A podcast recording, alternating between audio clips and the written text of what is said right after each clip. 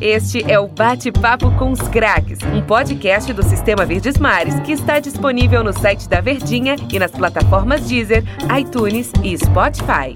Fala, torcedor ligado aqui na Rádio Verdes Mares e também nos nossos podcasts, né? Mais um Bate-Papo com os Craques iniciando aqui. Claro que a gente sempre traz um entrevistado especial para a gente trazer um pouco do panorama de carreira, ter aquela resenha, né? Aquela história de programas em que um pergunta, outro responde, só pergunta e resposta não. Aqui a gente vai ter uma resenha de verdade. Eu acho assim, a grande magia do nosso bate-papo com os craques é, pô, é sempre tentar surpreender o ouvinte de alguma forma, né? Com um entrevistado. Pô, os caras foram buscar esse cara, foram buscar aquele, aquele cara. Então é que a gente sempre está recebendo, né? Jogadores, ex-jogadores, dirigentes, ex-dirigentes, treinadores, enfim. Tudo que está ligado ao futebol, de preferência, né? Que tem uma ligação muito forte aqui com o nosso estado do Ceará. E mais uma vez, torcedor, eu acho que você vai se surpreender com esse nosso convidado, que é um cara espetacular, é um cara sensacional, dentro e fora do futebol também. Mas antes de apresentar o nosso entrevistado, só repassando o nosso recado, ó. Você pode enviar a qualquer momento essa entrevista na Rádio Verdes Mares, né, no site da Verdinha, em forma de podcast, no iTunes, no Deezer e também, é, e também no nosso Spotify. Além do mais, você vai acompanhar o edição especial do Bate-Papo com os Craques. Novidade, hein, torcedor? Lá no Diário do Nordeste, no Jogada, aos domingos de manhã. Você pode ver pela internet, ou se você assina o jornal, você recebe em casa mesmo. Essa é a novidade do nosso bate-papo com os craques. Mas antes de começar a nossa entrevista, está aqui meu parceiro também, Denis Medeiros. Estamos mais, em mais uma, hein, cara? Beleza, Tom Alexandrino, para quem tá ligado também aqui Ei. na Verdinha, em várias plataformas aqui do Sistema Verdes Mares de Comunicação. Estamos juntos e mais uma para entrevistar esse cara também, que tem todos os entrevistados aqui no Bate-Papo com os Craques, eles possuem uma história no futebol cearense. E esse não é diferente, né, Tom Alexandrino? Vai ser bacana demais essa entrevista aqui no Bate-Papo com os Craques, em várias plataformas aqui do da Verdinha, né? Rapaz, esse cara é espetacular. Para o torcedor entender, é um ex-jogador, um ex-jogador que tem história, não apenas história, mas trajetória. Hoje ele é treinador de futebol, inclusive já treinou clubes aqui do nosso futebol cearense, em campeonato cearense. Mas assim, o perfil do cara, como, como jogador, o cara era líder. De vez em quando era um pouco brigão também dentro de campo. A gente vai conversar sobre isso também mas é um cara que tem uma história muito forte. Chegou ao Vitória, passou pela Vitória da Bahia, passou pelo Ceará como jogador, inclusive é, talvez tenha sido um contemporâneo ali do Bebeto, que chegou à seleção brasileira. Enfim, é um cara que tem uma história muito forte, principalmente uma ligação afetiva com o Ceará e que tem uma campanha inesquecível, que é na Copa do Brasil de 1994, onde o Alvinegro foi vice-campeão da Copa do um tal de mastrilho, volante, pegador, é o nosso convidado aqui do nosso bate-papo com os craques. Seja bem-vindo, Mastrilho. Boa, no... Boa tarde, Tom Alexandrino. Boa tarde, Denis Medeiros. Boa tarde a todos que ouvem a Grande Verdinha. É né? um prazer enorme estar com vocês e sem dúvida nenhuma, um baiano que se tornou cearense. Já vivo aqui no estado há muito tempo, por sinal, tenho um filho e neto cearense já. E muito feliz. E eu sempre digo que o povo cearense me acolheu de tal forma que hoje eu me considero metade baiano, metade cearense. Um prazer enorme estar com vocês. Mastrilho, Rapaz, deixa eu... Oi, Ô, Tom, tá contigo, Dani. Beleza, beleza. É, é, nós estamos distantes ao mesmo tempo perto, né? Aí vamos, vamos lá no ping-pong. Mas, Trilho, só uma pergunta. Fiquei curioso. Geralmente a gente começa as entrevistas falando de como foi a tua infância, adolescência e tudo mais, como é que você ingressou no mundo do futebol. Mas fiquei curioso agora que é um baiano que nasceu numa terra muito boa. Claro que a profissão de, de técnico de futebol faz com que você rode o Brasil inteiro, né? Às vezes até o mundo inteiro. E, mas você se radicou, né, aqui no. Gostei dessa palavra, radicou, viu aí, Tom Alexandrino? Você se radicou, Ora. radicou aqui no estado do Ceará. O que é Ô, Denis, o... é muito comum, viu, isso acontecer. É, isso Jogadores é... de outros assustados, que constroem a sua história aqui, de repente ficam, né? É, a gente já entrevistou muitos aqui no Bate-Papo com os Craques. E uma pergunta que eu queria fazer a você, Mastrilho, porque assim, geralmente o cara que mora que se radifica aqui no estado do Ceará, ele vem do Sudeste, ele vem do Sul. E é, dá, pra, dá até para entender o cara morar aqui em Fortaleza. É, o, o que é que um baiano viu em Fortaleza, viu no estado do Ceará, para ficar aqui, fazer vida aqui, história aqui, com família e tudo.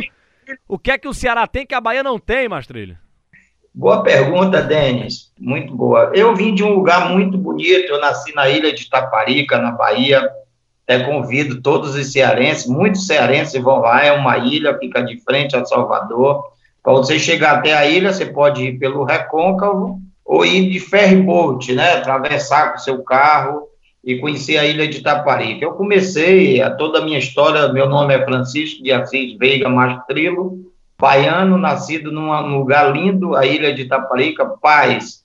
Minha mãe baiana e meu pai italiano, por isso meu sobrenome Mastrilo, né? Meu pai nasceu em Nápoles, é um napolitano, era um napolitano, né? Hoje eu sou órfão de pai e mãe. E assim, eu joguei em grandes estados do Brasil, né? Eu joguei praticamente em, todo, em todos os estados do Brasil. E eu tinha um sonho de jogar numa equipe alvinegra, e a minha vinda ao Ceará coroou todo esse sonho, né, essa realização. Eu devo muito ao povo cearense. Na hora que eu mais precisei desse povo foi a hora que eu precisei de ajuda, que eu tive alguns percalços na minha vida, foi esse povo que me, me acolheu, foi esse povo que me deu, me deu novas oportunidades. Então, eu sou grato ao povo cearense, sou grato a essa terra, por isso honro e sempre falo o que eu sinto pelo, pelo, pelo povo do Ceará e por essa terra maravilhosa. Então, eu, quero dizer que quando eu parei de jogar, decidi seguir uma vida uma nova carreira como treinador, eu poderia ir para qualquer estado, até porque, graças a Deus, eu sempre fui muito bem nas equipes que passei e eu tinha algo comigo. Toda vez que eu ia a um estado, uma cidade, eu estudava a cultura dessa cidade, desse povo, para que eu pudesse me adaptar o mais rápido e, com isso, você respeitando as raízes da, ou da cidade ou do estado, é, com certeza você tinha uma adaptação muito melhor. Então, eu poderia ir para qualquer estado. Eu resolvi vir para cá. E aqui estou e quero ser grato a todo o povo cearense por tudo que fez por mim. E, assim, é, eu amo minha terra, é um lugar maravilhoso, mas eu acredito que aqui vai ser o meu fim. Eu vou terminar aqui porque eu tenho filho, neto, família aqui, e eu resolvi estar aqui. Então, Estou respondendo a, a, pergunta do Denis, sou grato ao povo cearense. E, e Mastrilho, até compartilhando aqui contigo, eu e o Denis Medeiros, a gente tem um programa na Rádio Verdes Mares chamado Estúdio Internacional, né? Onde a gente fala sobre futebol internacional, não apenas da atualidade, a gente viaja muito pela história. Inclusive, durante a pandemia, na Verdinha, nós fizemos a retransmissão dos cinco títulos da seleção brasileira. 58, 62, 70, 94, 2002.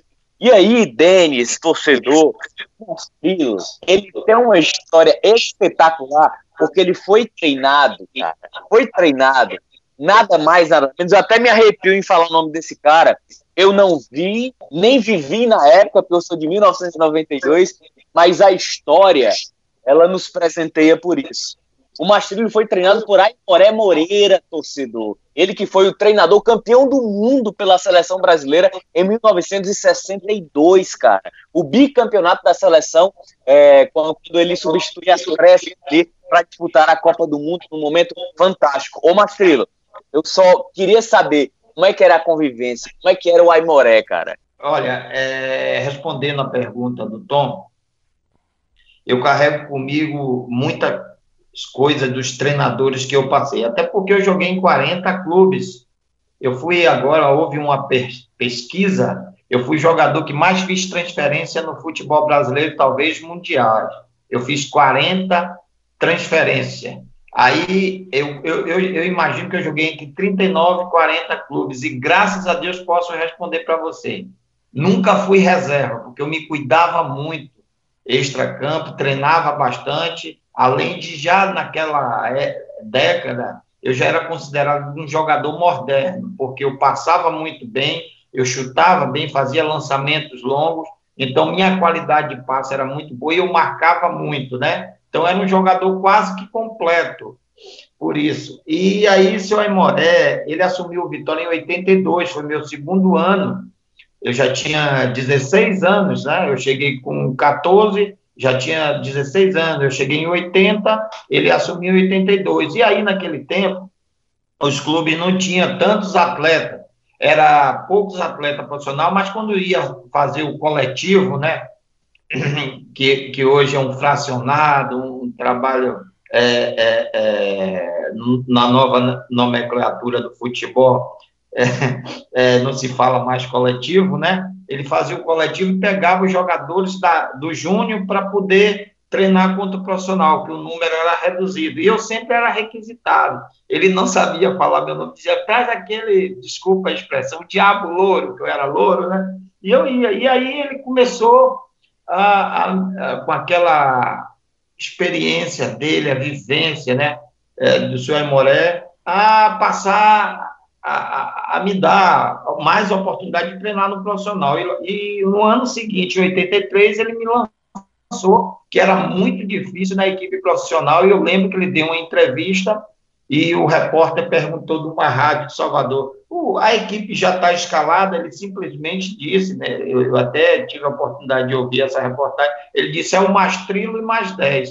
Eu só tinha 17 anos, aonde na minha década, um jogador de 17 anos era quase que impossível jogar no profissional. Eles achavam muito no, novo, né, não tinha é, é experiência, não era um, um, jogador tarimbado, mas ele foi o, o primeiro treinador a me dar uma oportunidade no profissional, eu quero lhe dizer, tem algo do senhor Aimoré que eu carrego comigo desde da, do, do, do, de 83 que eu trabalhei com ele. Simplicidade e humildade. Ele tinha de sobra.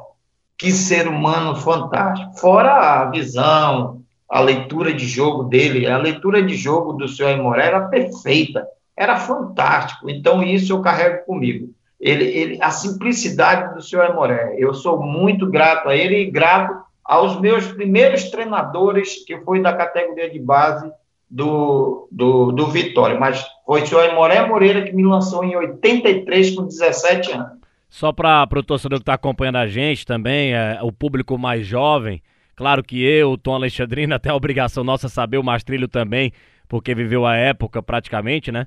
de trabalhar com o Aimoré Moreira, a gente está falando de um dos gênios do futebol brasileiro, né? O cara que foi campeão do mundo com a seleção brasileira em 62. O Mastrilho, quando foi jogador dele, ele já era o Aimoré Moreira, né? Já era um técnico respeitado. Se a gente tem Feola, Feola, né? Aimoré Moreira, é, Zagalo, Parreira e Filipão. São cinco técnicos campeões do mundo com a seleção brasileira. E na época que ele treinou você, ele já tinha 70 anos, já era finalzinho de carreira do Aimoré Moreira e que gostou da sua terra, viu, Mastrilho? O Aimoré Moreira é, é. Ele é carioca, nasceu em Miracema, nasceu em 1912 e morreu, faleceu em 98, lá em Salvador. Fez de Salvador a terra, a terra final da vida dele, né? É isso aí, é perfeito, Dani. Ele, ele é carioca, eu, se eu não me engano, a cidade dele faz fronteira com Minas Gerais, se eu não me engano. Mas ele trabalhou muito tempo em Minas também, né? Ele trabalhou muito tempo em Minas fantástico, senhor Aimoré. Ele tinha um irmão também que era treinador, Zezé Moreira. Sim, sim. Conheci o, o professor também, Zezé Moreira. Só uma, é, seres só, humanos Só, só um detalhe, o bate-papo com os caras é bom por causa disso, né? Que a gente vai mesclando alguns assuntos. Só uma, uma curiosidade bem rápida aqui do Aimoré Moreira, que o título do Cruzeiro da Libertadores de 78 ou 7, agora não tô, não tá me pegando o título da Libertadores, acho que foi 77. E o Cruzeiro venceu o River Plate lá no, no final, no último jogo, né? A falta que o Nelinho, o grande Nelinho, batia muito bem na bola, ia cobrar a falta. E o Joãozinho bateu rápido antes do Nelinho cobrar, a bola foi pro gol, o Cruzeiro foi campeão com esse, com esse gol estranho. E o Aimoré Moreira, quando foi pro intervalo, o Joãozinho contando, ele falou, chegou no vestiário e falou: você é um moleque, o senhor é um moleque. Era pro Nelinho bater a falta, não você. Professor, a gente foi campeão com meu gol, mas você é um moleque, não importa. Essa história tá, é marcada lá no time do Cruzeiro também. O Ai Moreira Moreira era muito assim, né? Disciplinado, né, o, o, o Mastrilho? Era, era, agora a disciplina dele era algo surpreendente. Na, na, na realidade, o senhor Aimoré era muito além daquele tempo, né? Ele pensava muito lá na frente, né? O senhor Aimoré tinha uma disciplina, mas com uma humildade fantástica, aquela tranquilidade, sabe? De, de, de carioca misturado com mineiro, e aí ele, ele realmente, quando ele determinava algo, tinha que ser cumprido. Ele não aceitava, mas sempre com muita categoria, chegava, quando tinha que dar bronca, dava, mas tudo na, no equilíbrio. Ele já era um treinador para você com uma visão fantástica, era moderno com 70 anos, você imagina, né? 70 anos já, e ele escolheu, como você bem disse, Denis, Salvador, e lá que ele faleceu, o filho dele mora lá, eu conheço bem o filho dele, vive até hoje em Salvador, e a gente deve muito a, a, a esses astros, né, mestres. Eu também tive outros grandes treinadores na, na sequência, Filipão, Nossa. Tite, e tantos outros aí que eu tive a oportunidade de, de, de, trabalhar e de aprender muita coisa. A gente aprende todos os dias, né, Denis e Tom? E é, a vida é isso, é uma troca. Gente, nós passamos e vamos aprendendo e dividindo todo o nosso aprendizado. Só, só um detalhe antes de passar para o Tom, e, só passar para o Tom, Tom, é porque a, a Verdinha ela vai longe e para a torcida do Cruzeiro não estar falando mal de mim, Libertadores de 76, hein? 76. Não, nem 77, nem 78, foi 76. Vai contigo, Tom. Rapaz, não, era, era, era uma perguntinha rapidinho aqui pro, pro Mastrilho em relação ao respeito, né? Porque você vê o Mastrilho quando você vê um treinador jovem, né? Falando de jovem jogador naquela época, como o Maimoré, é, como o próprio Tite, o Filipão posteriormente, você tem um respeito, você tem uma admiração. Hoje em dia, não. A situação ela mudou um pouco mais em relação ao futebol, devido ao excesso de mimos que existem desde o cara que tem 12 anos de idade. Ô, Mastrelo, você que hoje é treinador, que lida também com base, que lida com esses garotos, o que é que você consegue atribuir essa mudança em relação ao respeito e admiração por, por, por pessoas que têm a experiência no futebol em relação a garotos que ainda estão começando e que hoje não têm tanto respeito?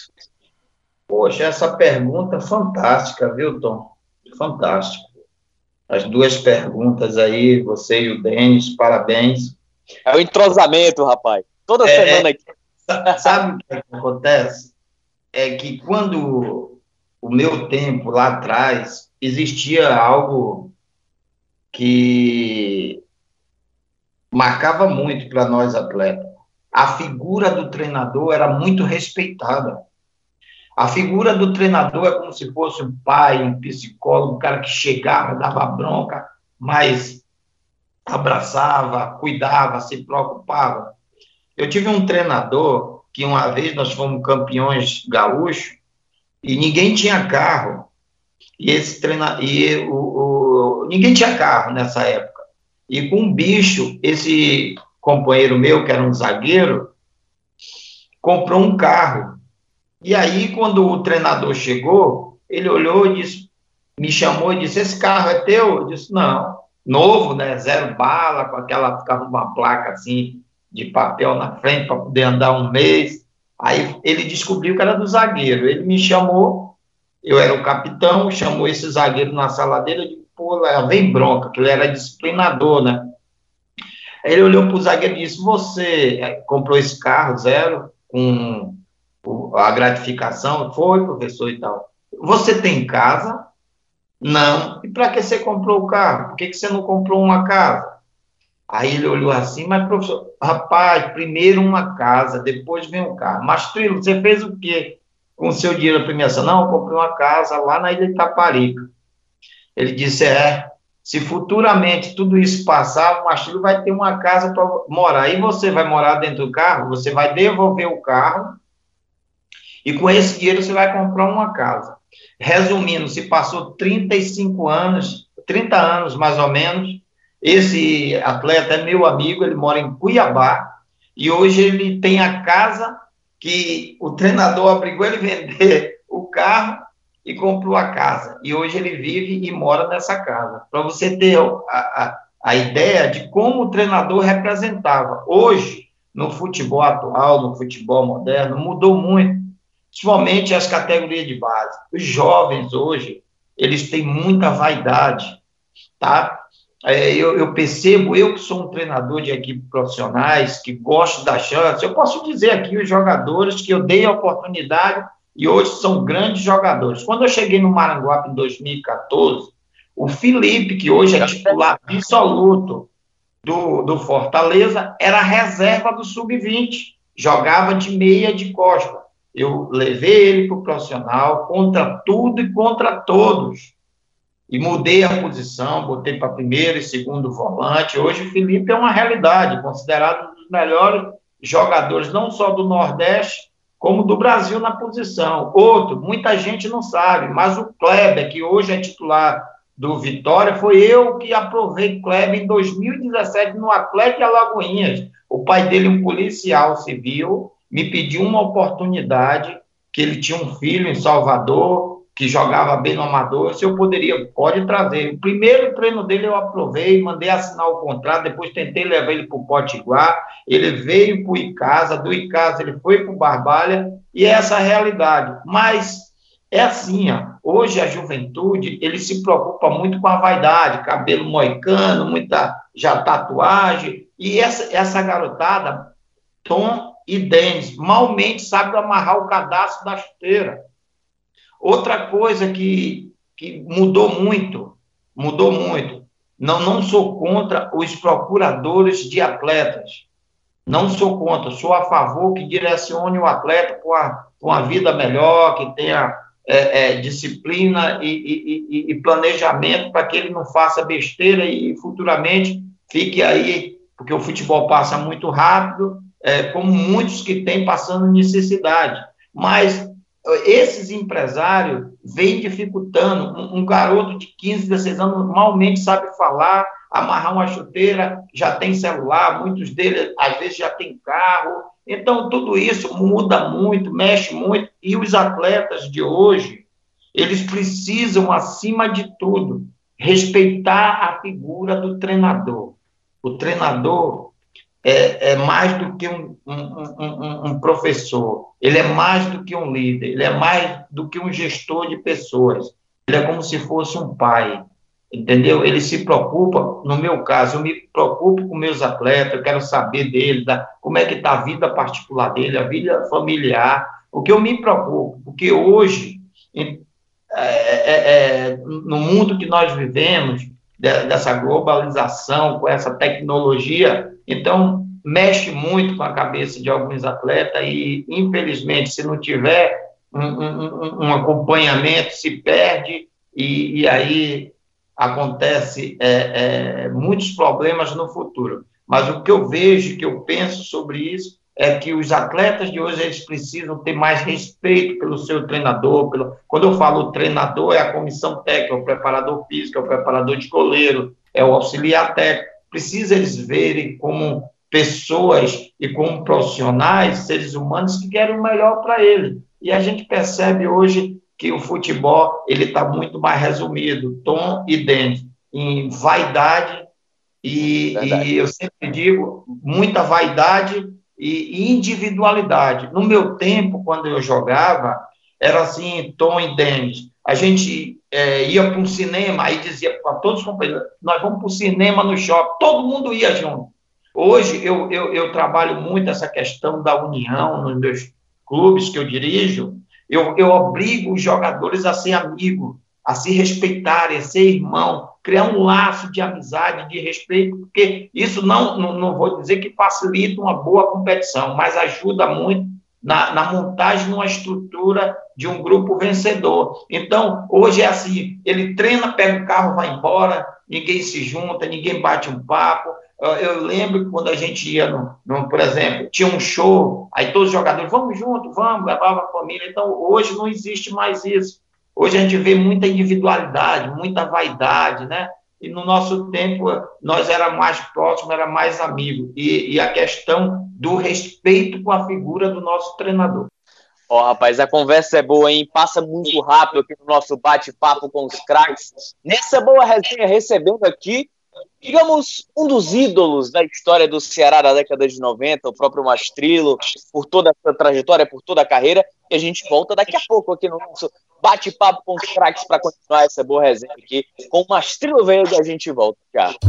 Este é o Bate-Papo com os Craques, um podcast do Sistema Verdes Mares que está disponível no site da Verdinha e nas plataformas Deezer, iTunes e Spotify.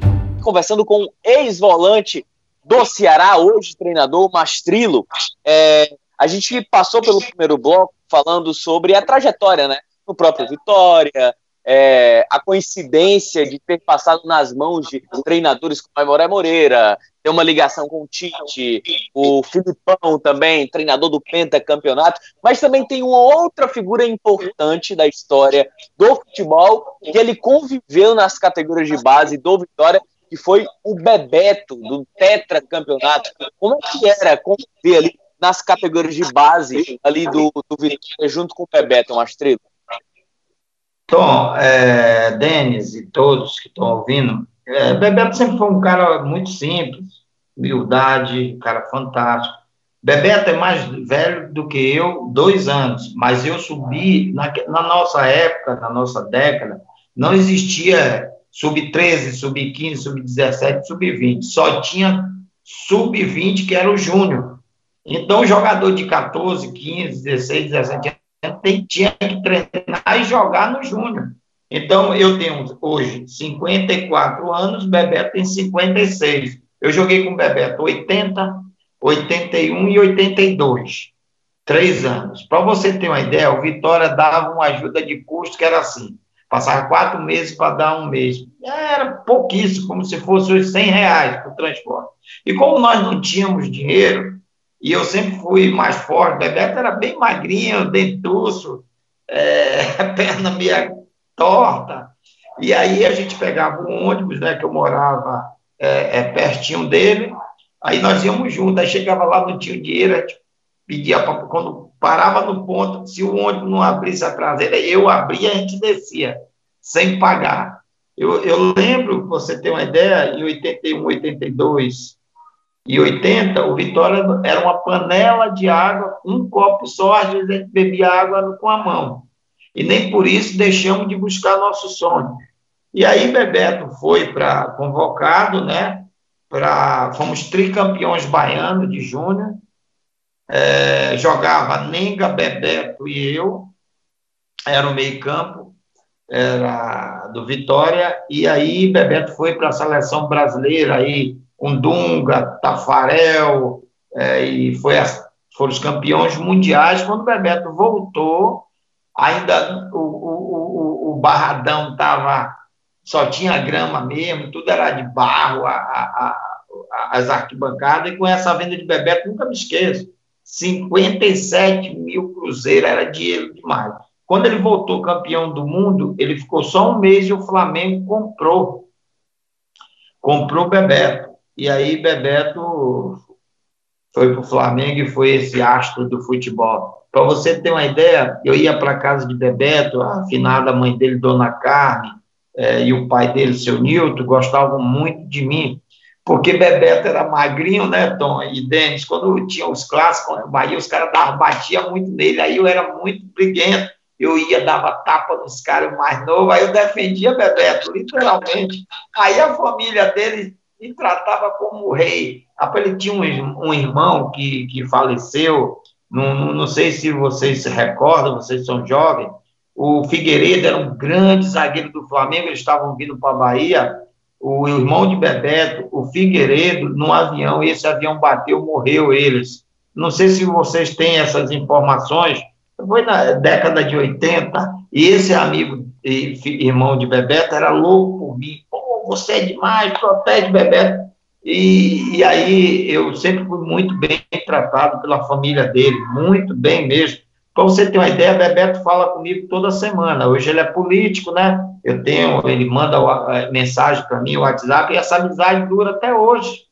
Até hoje. Então, tive a honra de fazer o meio-campo três anos com o Bebeto na, na base do Vitória e posso lhe dizer, como ser humano fantástico, vocês devem já ter a oportunidade de conhecê-lo, que ele sempre, ele veio aqui algumas vezes, mas eu eu estava trabalhando em outro estado. Mas, assim, Bebeto é um ser humano fantástico, muito simples, um cara que mereceu tudo que conquistou. Mastrilho, é, eu queria te fazer uma pergunta, claro que daqui a pouco a gente vai entrar no assunto Ceará, mas ainda falando da tua carreira de maneira geral, é, duas perguntinhas para falar a verdade. Qual foi o maior clube que você jogou? Eu sei que é difícil ter que, tem que ter respeito a todas as torcidas, né? Mas, na sua opinião, qual foi o momento que você sentiu mais pressão, assim, poxa, jogar nesse clube é diferente? Você parou e pensou dessa maneira. E também se você se recorda de uma grande partida que você jogou, que te desgastou psicologicamente também, é, fisicamente. Foi uma partida assim intensa que você guarda com carinho, que, poxa, esse jogo é o mais especial da minha carreira. Olha, tem vários jogos, né? Eu joguei várias finais, tem vários clubes. Eu joguei em, em clubes pequenos, mas joguei muitos clubes de muita tradição, com grandes torcidas, né? Posso citar alguns nomes, isso não há problema algum, porque eu, eu, eu digo assim: um, um atleta que veio do interior com a maior dificuldade, morou na casa de alguns companheiros, não, o Vitória não dava alojamento, e chegar onde eu cheguei é algo fantástico. Para você ser capitão de um náutico, capitão do Ceará, capitão de um ferroviário, capitão de um Fortaleza, capitão de um Juventude, Caxias, Paysandu, Goiás, Atlético do Paraná, foi o único clube que eu não fui capitão, eu acredito. Um dos, eu, eu joguei em 40, os 36 eu fui capitão. Então, esses clubes todos têm uma massa incrível, pressão incrível. Eu, eu, particularmente, acho que, por incrível que pareça, foi dois clubes que foi muita pressão. Um é o Atlético do Paraná, muita pressão. Lá eles têm uma torcida chamada fan, o, o, os Fanáticos, e a torcida do Papão da Curuzu. Pressão total, foi um ano difícil, de 95. Mas, por incrível que pareça, Denis e, e, e, e Tom, eu sempre era respeitado por essas torcidas. Por quê? Porque eu era um jogador não só técnico, mas eu era guerreiro, então eu me doava muito no jogo. Mesmo quando nós perdíamos a partida, eu era considerado o guerreiro do time. Então, eu lembro um jogo é, que nós perdemos dentro da Baixada, o meio-campo lá era eu, Léo Marques, chegou até na seleção Brasil, Paulinho Kobayashi, e, a, e a, nós fazíamos é, dez jogos que não perdia na Baixada, nós perdemos por, eu acredito que foi por Londrina, que foi um clube que eu joguei antes, e a torcida do Atlético disse que ia bater em todo mundo, aí eu lembro que a gente dava carrinho do lado aqui, tudo comido, sangrando. Eu disse, pô, eu corri pra caramba. Aí todos os atletas saindo pelo fundo comigo, eu digo, eu vou sair é pelo portão principal, os caras não vai, que a torcida vai me matar. Eu peguei, tomei meu banho, fui, fui chegando, a torcida, vou matar, vou matar. Quando eu cheguei perto da torcida, que eles me viram, Mastrilo, coração. Aí eu passei no meio, os caras me abraçaram, você é demais, você corre, você luta. Então, eu, eu particularmente acho que é, é, era uma pressão incrível. Hoje, hoje não tem tanta pressão. Eu posso dizer isso para você, não tem antes. É, para vocês terem uma ideia, a torcida ia para o campo, pulava, queria brigar com o jogador. Quantas vezes nós pegamos é, é, torcedores segurava para não brigar com, com, alguns jogadores que não vinha num momento bom. Quantas vezes a gente tem que ser realista? Nós, é, houve confusão com, com, com, o torcedor. Hoje é mais, muito mais profissional, uma coisa que tem os clubes têm toda uma, uma estrutura, uma segurança, né? Mas os dois clubes que, que eu passei, que houve muito mais pressão, eu acho que até porque foram os momentos de, de de campanhas não muito boas. Então, foi o Paysandu e o, e, o, e o Atlético do Paraná. Agora, falando de clubes, eu joguei nesses clubes grandes aí, Goiás, Atlético, Ceará, Ferroviário, Fortaleza, Paysandu, Motoclube do Maranhão, América de Natal, Náutico, Vitória, Goiás, esses clubes são grandes nos seus estados, né? E grandes no futebol brasileiro, mas os dois clubes que, que eu mais assim, passei por momentos mais de pressão com esses dois clubes. E o jogo mais, assim, inesquecível, que foi não só um fator psicológico, que o meu treinador, é, foi em 88, quando eu fui marcar o Zico na individual, porque naquele tempo a gente marcava individualmente. E eu fui designado a marcar Zico no Maracanã. O Flamengo não podia nem empatar para classificar, e o Vitória, se perdesse, caía para a segunda divisão. Aí você imagina é, um voo, a gente foi jogar contra o Atlético no Paraná, perdemos esse jogo, não podia perder o outro, e o, o jogo seguinte era o Flamengo, e o meu finado treinador, um grande treinador que Deus o tenha, o Valmir Louros Gaúcho, dentro do avião Curitiba para o Rio, ele disse: Eu tenho um, um algo para lhe dizer. Aí eu disse: Pô, será que ele vai me sacar logo contra o Flamengo? Aí eu fiquei assim meio preocupado, porque eu era jovem, né? Mas tranquilo, ele disse: Eu tenho uma ordem para você. Eu digo: Pode dizer, professor. Se onde Zico for, você vai atrás. Então, isso, é, é, eu não dormi a noite toda pensando no Zico. Pô, vou marcar o Zico. Aí eu dizia, pô, Zico é craque. Se ele me der uma caneta, eu vou ninguém vai saber quem quem está ali do lado dele. Mas eu posso marcar o Zico, eu tenho força, eu sou jovem, corro muito, pego. E aí, esse jogo foi uma pressão incrível. Eu consegui parar o Zico no Maracanã, e por sinal, ganhamos de 1 a 0. Bebeto jogava no Flamengo também, a Aldair, Zinho, era um timaço e nós conseguimos vencer o Flamengo lá. Esse foi o jogo mais inesquecível, o jogo que eu mais sofri psicologicamente. O, o, o Mastrilo, a gente até falando sobre a questão dos clubes, né? Sobre as suas passagens. Eu acho que a gente chega nesse momento, claro que tem muito assunto, muita conversa. Infelizmente, nosso bate-papo com os craques é só uma hora, de uma conversa que eu acho que caberiam duas, três horas fácil. Eu queria já entrar no assunto, até o Denis tinha linkado antes, em relação a Ceará. Como é que foi a tua chegada ao Ceará? Quem foi que te trouxe? E qual foi, talvez, a dimensão que você teve quando percebeu, ou quando recebeu, né, no caso, o interesse do Ceará? Bem, eu era, eu, eu, meu passe era preso ao Juventude, em 93, e eu não, não queria ficar, né? Eu já estava muito tempo lá, desde 89.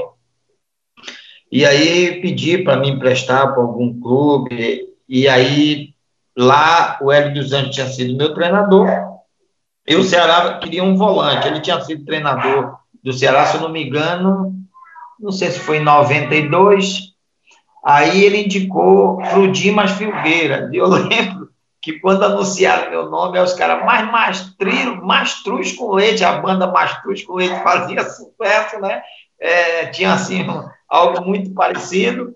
E eu lembro que Hélio dos Anjos disse: Olha, esse é um jogador que vai encaixar, porque é, é um jogador com características que a torcida do Ceará gosta. E Hélio dos Anjos que me indicou para o Dimas. Eu, eu saí de Porto Alegre, eram as duas horas da tarde, fui chegar em Belém, me apresentei ao Ceará, em Belém, duas horas da manhã. E na terça já tinha um jogo contra o, o Remo, no Baianão. Aí Dimas me perguntou, eu acordei, né, cheguei de madrugada, já acho que o jogo era terça, era quarta, nós ainda fomos fazer um treino, perguntou como é que você está? Não, estou bem, precisar, estou aqui agora. Eu fiquei no banco, né? E aí é, o time estava ganhando 2 a 1 um, remo em cima, ele, vamos para o jogo, eu fui. É como eu te disse, a minha estreia foi incrível. Eu peguei três vezes na bola, entrei faltando sete minutos, com cinco minutos. Com três minutos eu tomei um amarelo, com cinco eu fui expulso. sem contrato, sem nada. Naquele tempo não, não fazia contrato, era sem contrato. Aí é, foi o primeiro Ceará-Pará, que nós fomos campeões, em 93, que nós fomos bicampeões é, Ceará-Pará, que tinha esse torneio. Quando eu fui expulso lá, voamos, no domingo pegava Fortaleza, nós já éramos campeões, eu cheguei nesse jogo. E aí, quando o Fortaleza fiquei no banco, podia, né, mesmo sendo expulso, podia ficar no banco. Aí o Fortaleza fez 1 a 0 de mas não botou no segundo tempo, nós empatamos e tal. Aí eu dei uma chegada no Eloy e o Darcy Mourão me expulsou. Aí a imprensa caiu matando, né? E sem contrato, né? Não tinha contrato. E aí eu lembro que a estreia já era contra o Calouros, no, no, no, meio de semana, quarto, era quinta-feira. Por sinal, contra o calor, a estreia da gente, nós perdemos 3 a 0 Eu comecei de volante, fui para a lateral, depois fui para o gol e tomei dois gols, Tom e Denis. Fui, fui goleiro pela primeira vez. E aí é, é muitas críticas, né? Até é, de, depois desse jogo contra o Calor, eu lembro que houve muias críticas aí dizendo que a maioria dos jogadores tinha que ir embora, inclusive eu e Dimas foi um, uma pessoa com, com uma visão fantástica, chamou nós jogadores, os que não tinham contrato, vocês vão assinar o contrato, chegou para mim e disse, eu confio em você, você vai assinar seu contrato. Eu digo, não, não tem problema. Eu disse para ele, eu vou ser um dos melhores jogadores do clube. E resumindo, perdemos por calouros, eu tomei dois gols, e nos comentários, os comentaristas diziam assim, Mastrilo começou de volante, lateral e goleiro, não jogou em nenhuma das três. Por sinal, verdade, né? eu não joguei em nenhuma das três, foi mal, perdemos de 3 a 0, e aí, se eu não me engano, foi a única derrota do Ceará. Naquele tempo era três turnos, né? E depois do calor, eles pegava o ferroviário, o ferroviário com um time experiente e tal. Aí eu, como eu já era líder, conversava e dizia, porra, nós somos grandes, vamos dar a volta por cima. E aí treinamos muito. Adivinha o que aconteceu com o ferroviário, o grande ferroviário. Sabe quanto foi esse jogo no domingo? Nós metemos 9 a 1 no ferroviário mandaram todo mundo embora. Eu fui o melhor jogador do, do jogo, junto com Sérgio Alves, e aí ninguém parou mais a gente. Era três turnos, nós ganhamos os três turnos e eu fui considerado um dos melhores jogadores do bicampeonato. Por sinal, o gol do título sou eu que faço um lançamento longo por Ronaldo, e ele faz o segundo gol e nós matamos o jogo contra o Fortaleza. Fomos bicampeão invictos. Rapaz, que história, hein? Muitas histórias aqui contadas, relatadas aqui ao longo da carreira pelo próprio Mastrilho também. Ó, a gente precisa fazer um rápido intervalo, torcedor. É, Para quem continua aqui com a gente na rádio, claro, o nosso podcast segue. É sempre bom deixar isso claro. Rápido intervalo aqui no Bate-Papo com os Craques. A gente volta daqui a pouco, infelizmente, com o nosso último bloco. Este é o Bate-Papo com os Craques, um podcast do Sistema Verdes Mares que está disponível no site da Verdinha e nas plataformas Deezer, iTunes e Spotify. Mastrilho ele foi vice-campeão da Copa do Brasil em 94 pelo Ceará numa campanha realmente espetacular, que por si só ela já é fantástica, poderia ter sido melhor ainda, mas antes da gente falar daquela campanha de 94, o ano de 1994, né, Mastrilho? poderia ter sido diferente. Não no Ceará, mas em outro clube, não é isso? É, eu, eu fui contratado, eu, eu, eu saí do Ceará, fui para o Santo André, fiz um grande campeonato paulista pelo Santo André, e aí é, o Fortaleza é, me contratou. E não houve um acerto durante, eu acho que, duas semanas, e aí, na, na, nessa década, se existia a rasteira, né? Aí o Dimas, eu chego do treino, quando eu chego, o, porteiro disse, seu Masteiro, sua família já mudou para outro apartamento. Eu digo, como assim? O Dimas veio aqui, pegou todo mundo, botou numa caminhonete e já levou para outro lugar. E aí, é, aconteceu essa rasteira e eu assinei com o Ceará. Assinei com o Ceará em 94, e eu lembro que em 94 o Ceará ficou em oitavo lugar no primeiro turno. Tanto é que o Eloy já estava jogando no Ceará, e quando eu me apresentei, ele disse: Ah, agora o time vai, vai ser outro. Chegou o guerreiro, chegou o maestro, o líder.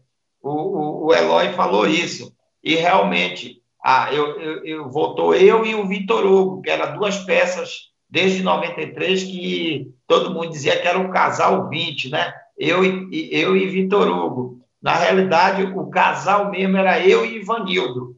Era eu pelo lado direito e Ivanildo pelo lado esquerdo, um, um senhor jogador de futebol nascido e criado dentro da, da base do Ceará. Só que, como eu e o Vitor era xerife, né, líder, era o cara que guerreava, então tem essa. To, toda vez que, o torcedor do Ceará lembra do Mastrilo, lembra do Vitor Hugo, vai lembrar dos dois, porque era algo assim que, que, que marcava muito.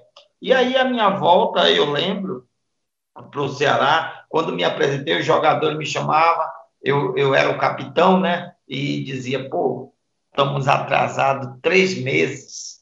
Aí eu dizia assim para o grupo: olha, quem vai pagar a gente é a torcida com bicho, porque naquele tempo dava gratificação em cima de percentual. E o, Ceará ele dava entre 20% a 25%. Só que, como estava atrasado, eu chamei o presidente, a diretoria e disse: olha, nós queremos 40%. Eles não queriam, não queriam. Pô, o salário está atrasado. E aí eles resolveram dar os 40% da renda. E a renda era maravilhosa. O Ceará sempre compareceu muito.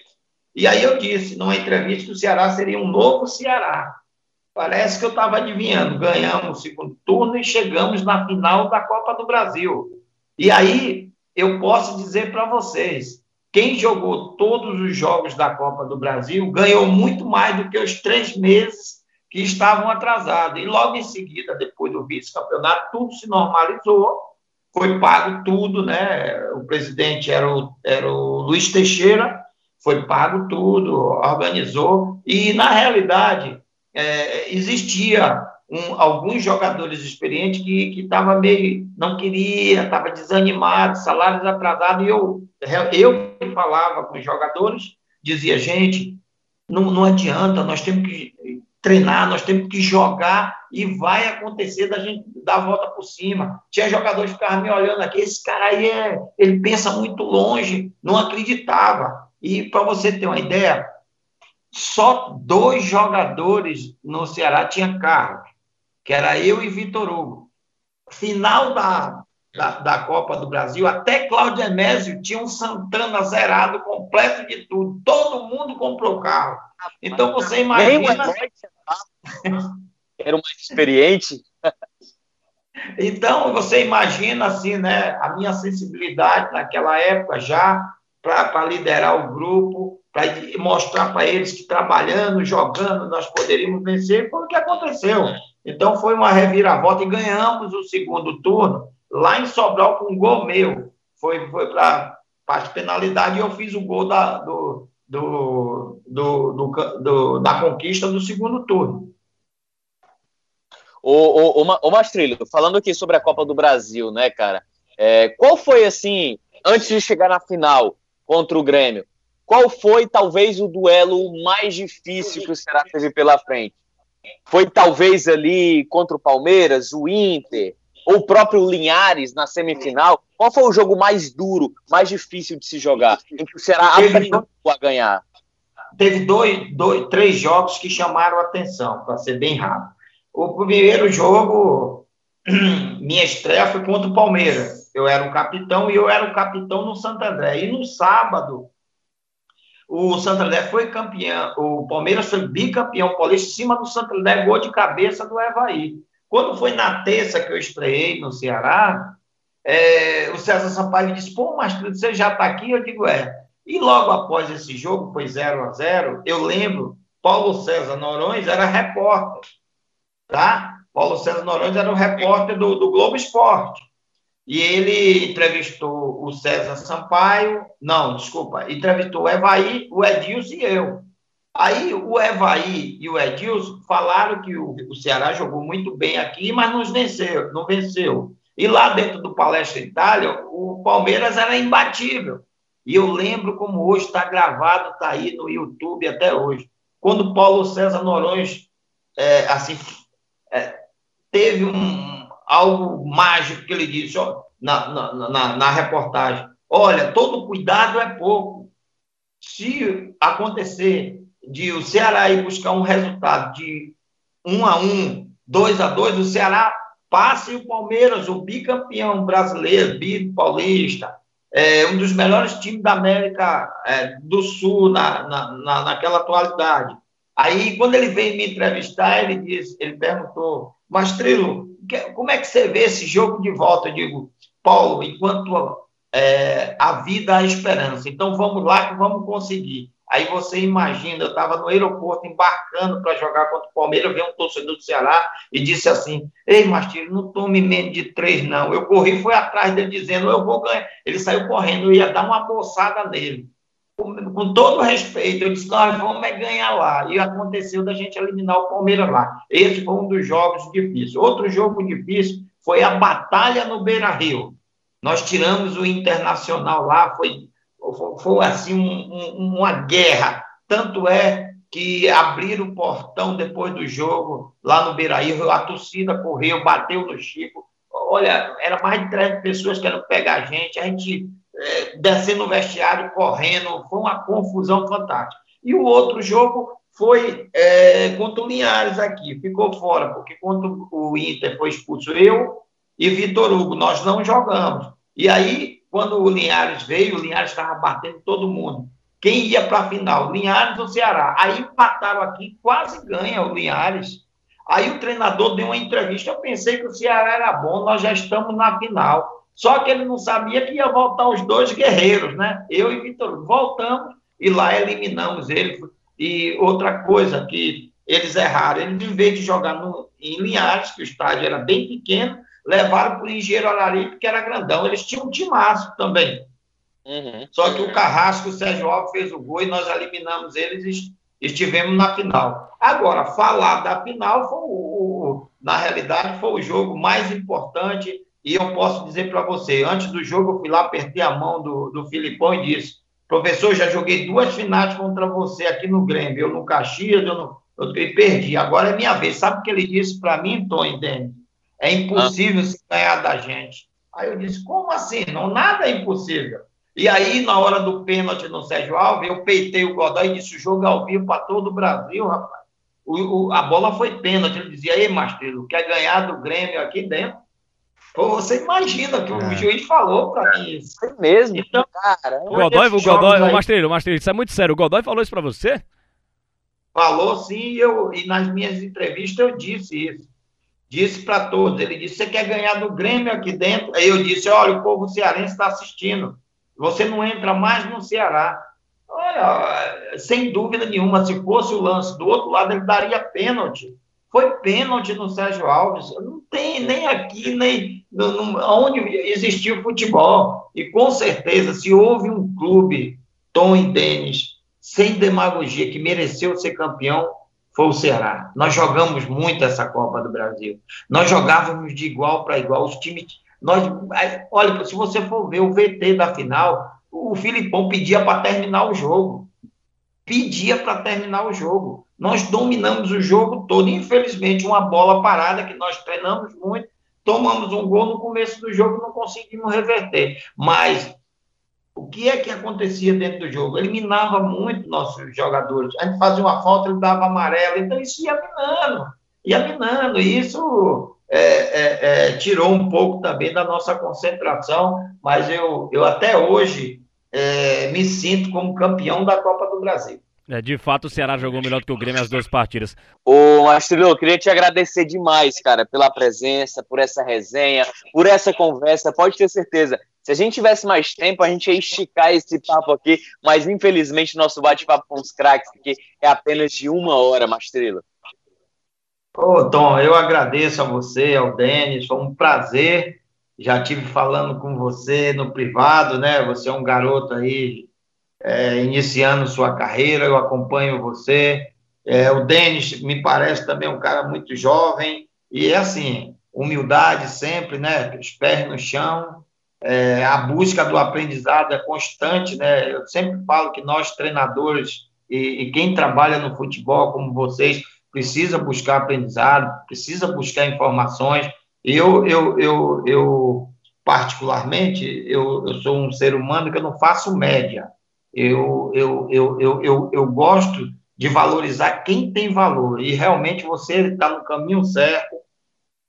Tenho certeza que você vai se tornar um dos grandes comentaristas do futebol, não só cearense brasileiro, porque a gente, eu, eu sinto é, eu nunca tive a oportunidade de lhe conhecer pessoalmente, só lhe acompanho na TV, nos seus comentários, e sem dúvida nenhuma, tudo será é, é, importante em termos de aprendizado para vocês dois, para você, Tom, e que Deus possa proteger vocês. Eu queria mandar um abraço para todo o povo cearense, particularmente torcedor do Ceará, um, um forte abraço eu tenho assim um, um, um, carinho muito grande pela torcida do Ceará, porque sempre me apoiou muito e queria deixar uma mensagem aqui que tudo vai passar, tudo vai ficar bem e nós vamos voltar à nossa vida normais.